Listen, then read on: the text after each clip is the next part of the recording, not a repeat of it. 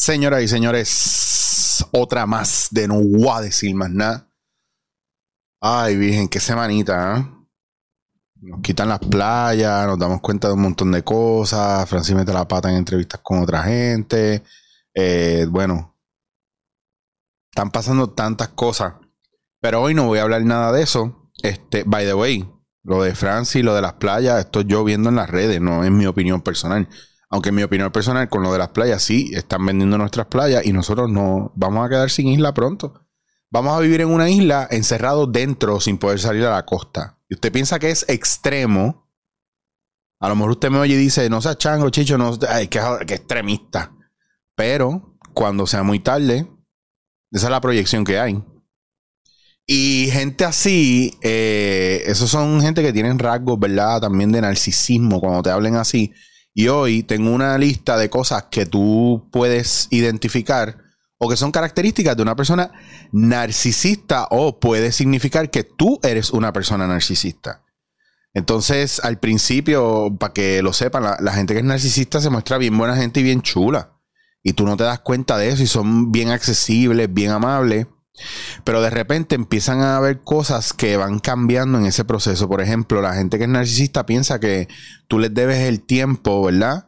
Y, usualmente se molestan si, si ellos no son tu prioridad. Una vez ya tú eres amigo de ellos, te tratan de esa manera. Ah, pues este, yo no soy prioridad para él, pues que sea para el carajo. Y, asumen esa actitud. Y eso es muy tóxico. Tú eres así con tus panas o tú piensas así de la gente, porque a veces yo escucho a la gente cuando dice, Ah, que se joda. Ya después cuando me necesite, ya ver qué va. Esa gente que habla así en ese viaje tiene rasgos de narcisismo o de que están dolidos porque no les están prestando atención y tienen que bregar con esos fantasmas. Eso es una cosa bien, bien heavy para trabajar. Eh, otra, otra característica, ¿verdad?, del narcisista es que sienten que tú les debes a ellos tu generosidad. Que antes de ser bueno con otra persona, te van a reclamar por qué no los estás haciendo eso para ellos o por qué no lo escogiste a ellos primero. También piensan que tú les debes su atención, que a ellos no les importa, ¿verdad? Nunca si ellos te la dan a ti o no. Ellos lo que les importa es que tú tienes que ser atento con ellos. El clásico de que se molestan porque tú no los llamas, pero ellos no te llaman a ti nunca. Yo no llamo a nadie, a mí no me gusta llamar a nadie. Antes llamaba a todo el mundo y estaba encima de la gente. Después aprendí que eso no, no era bueno y decía mucho de mí. Entonces, pues, como que me quité y en verdad yo no llamo a nadie. Es bien raro, yo llamo a gente, pero no me molesta si me llaman. La gente me llama peleándome que no los llamo. Y a veces no los llamo porque estoy en 20 mierdas. Pero hay gente que sencillamente viven pensando que uno tiene que estar detrás de ellos. Y a mí me ha pasado eso con mucha gente. Eh, y eso es un rasgo bien fuerte dentro del, del narcisismo. Tú lo haces, te lo hacen a ti eh, gente que piensa que tú les debes a ellos tu compañía. Que, que, tú tienes que estar ahí para ellos en todo momento. Que tú tienes que estar con ellos en todo momento. El problema de eso eh, es que usualmente en ese aspecto lo que hacen es aislarte de los demás. Y eso pasa mucho. Eh, estos panas que están ahí encima de ti no te deja tener otros panas. O incluso hasta coger celos de tu propia familia. Y a veces monta cosas. Ojo, esto ha pasado montan cosas en momentos donde saben que tú no puedes o que tienes que escoger entre otra cosa o ellos para ver y probar si de verdad estás detrás de ellos o no. Y eso, nasty.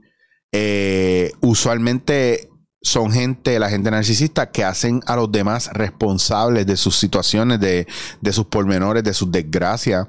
Y te sacan en cara y te dicen, mira, por culpa tuya, eh, yo no conseguí esto, yo que hice todas estas cosas por ti, mira cómo tú me tratas, son de sacar en cara. Eh, piensan que les debes tu culpabilidad, que todo lo que tú haces mal, ¿verdad? Les afecta a ellos y siempre están obligándote a pedir disculpas o a hacerte sentir mal, como por eso mismo, por, porque tú no los hiciste prioridad a ellos. Eh, y y yo leyendo bien cabrón, así bien choteado. es que me los apunté porque pensaba que en ese orden iba a ser mucho más, ¿verdad? En, en, en creciendo. Este, usualmente, volviendo al tema, los narcisistas no están para ti. Cuando tú los necesitas, ellos no están. O llega un punto donde tú ni te atreves a pedirles algo porque te salen de atrás para adelante. o piensan que tú les estás, para, para ellos tú eres un estorbo. Entonces eso es parte de ese proceso. Y esto es, no es que una persona que tiene una de estas cosas es un narcisista. Es la suma de varias de estas. Lo que puede hacer, o estos son rasgos típicos de una persona narcisista que usualmente tiene todo eso. Hay veces simplemente que la gente no está para ti porque no están para ti porque tú jodes con cojones. Que eso pasa. Pero ese no es el viaje. El viaje es la suma de todos estos elementos. Eh, hay, una cosa de los narcisistas, y esto, esto lo he vivido yo, para ellos tú siempre vas a estar en deuda con ellos. Tú les debes toda la vida. O sea, si pudieran coger eh, tu, primogénito y que tú lo sacrificaras, eso sería para ellos un palo. Eh, usualmente quieren estar en control de tu libertad, de lo que te pone, de lo que consume, de lo que todo lo que tiene que ver contigo. Ellos quieren tener una, un voz y voto sobre eso qué carro te vas a comprar, qué, cómo se supone que tú vistas, cómo se supone que, que tú seas. Y eso los lleva a asumir una actitud de creerse que son dueños tuyos. Entonces hay que tener bien cuidado con gente que es así o usted tiene que tener cuidado que usted no sea ese tipo de persona. Porque en Puerto Rico hay mucha gente o nosotros estamos viviendo con muchas... Eh, tenemos... Mira, en Puerto Rico nosotros tenemos muchas carencias o tenemos muchos vacíos no porque realmente nos hayan quitado algo o hayamos nacido sin algo, sino porque el medio, eh, nuestra religión, nuestra crianza, nos habla o nuestra educación nos habla de cosas que no necesariamente significan que son nuestras o que nosotros vamos a hacer así. Y nosotros aspiramos a cosas que, que nunca a lo mejor necesitaremos o vayamos a alcanzar porque, porque en nuestra cabeza nos programaron de esa manera. Por ejemplo, yo sentía un vacío bien brutal por mucho tiempo a nivel familiar porque mi papá no estuvo. Aunque tuvo un excelente padrastro, me hacía falta la información, el ADN de mi papá en mi vida. Y mi mamá fue una madre soltera por muchos años. Entonces no tuvimos una familia de vamos a sentarnos los cuatro a comer para que mamá nos cuente cómo fue cocinando y papá cuando llegue del trabajo nos hable de su vida. Y eso es una cosa muy de películas americanas de lo que nosotros consumimos toda la vida. Ah, llegó papá, llegó papá, eh, papá, y a la mesa, y mamá ya tenía la comida lista, perfecta. Y claro, yo veía que eso no estaba en mi casa y yo soñaba con eso. Y cuando llegué a España por primera vez, a mis veinti muchos años, lo vi suceder frente a mí. Y eso llenó un vacío mío. Pero es que no era un vacío mío porque yo lo necesitaba, era un vacío mío porque yo lo veía, lo veía, lo veía y no lo tenía. Y eso Hoy día es algo muy normal que los niños coman eh, solos. ¿Que es una pena? Sí. Porque es algo muy bonito de lo que debería ser la familia.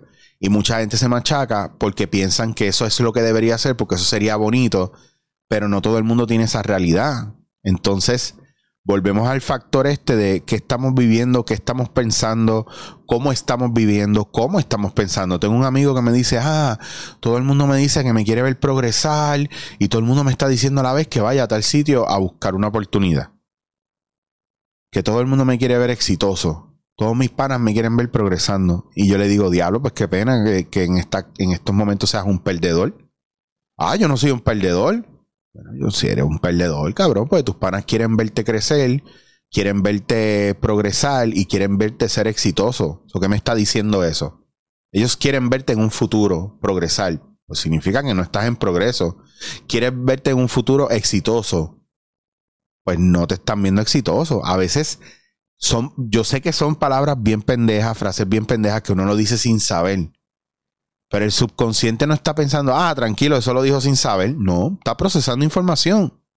Buena o mala. El discernimiento lo tiene usted, no el procesador que usted tiene en su cabeza. Porque si no, usted entendería que cuando en su cabeza procesan una actitud, una, una situación fatal, no es que va a pasar. Es una ecuación. Pero usted lo toma como así es que va a pasar la vida y por eso vive con miedo todo el tiempo, porque su, cerebro está preparado para protegerlo, para tirar el cálculo del worst case escenario para que usted no lo haga. Y usted se lo vive como si fuera verdad. eso es una cosa brutal. Hoy me voy, hoy me voy cortito. Pero ahí tenían eh, el, episodio de hoy y hay que pensar mucho, la gente que tenemos al lado. Yo lo voy a seguir repitiendo y cada vez que yo repito un tema o traigo un tema y tenga otro giro o, o, abunde sobre él, es porque está pasando frente a mí todo el tiempo. Yo de verdad no pienso mucho en lo que les voy a hablar. Yo simplemente siento en mi corazón hablar con ustedes y, y se los digo. By the way, quiero darle las gracias a todos los que han estado apoyando Hablando Pop. Eh, de verdad, los muchachos se votan. Gracias, Gaby, por invitarme. Este, gracias a toda la gente que repostea las cosas. Suscríbanse, por favor. Eh, para que les lleguen los mensajes de cuando yo saque cosas nuevas y estén pendientes porque el lunes, si no se me olvida, porque la entrevista ya está, eh, la entrevista del señor Transfor Ortiz, director. Y ahora en agosto vienen talleres Sí, señores. Eh, vienen talleres y voy a ver si hago el, Zoom por fin, pero lo voy a hacer solamente para 25 personas. Así que la semana que viene les digo día y hora. Y si no se los digo la semana que viene, pues saben que no piché.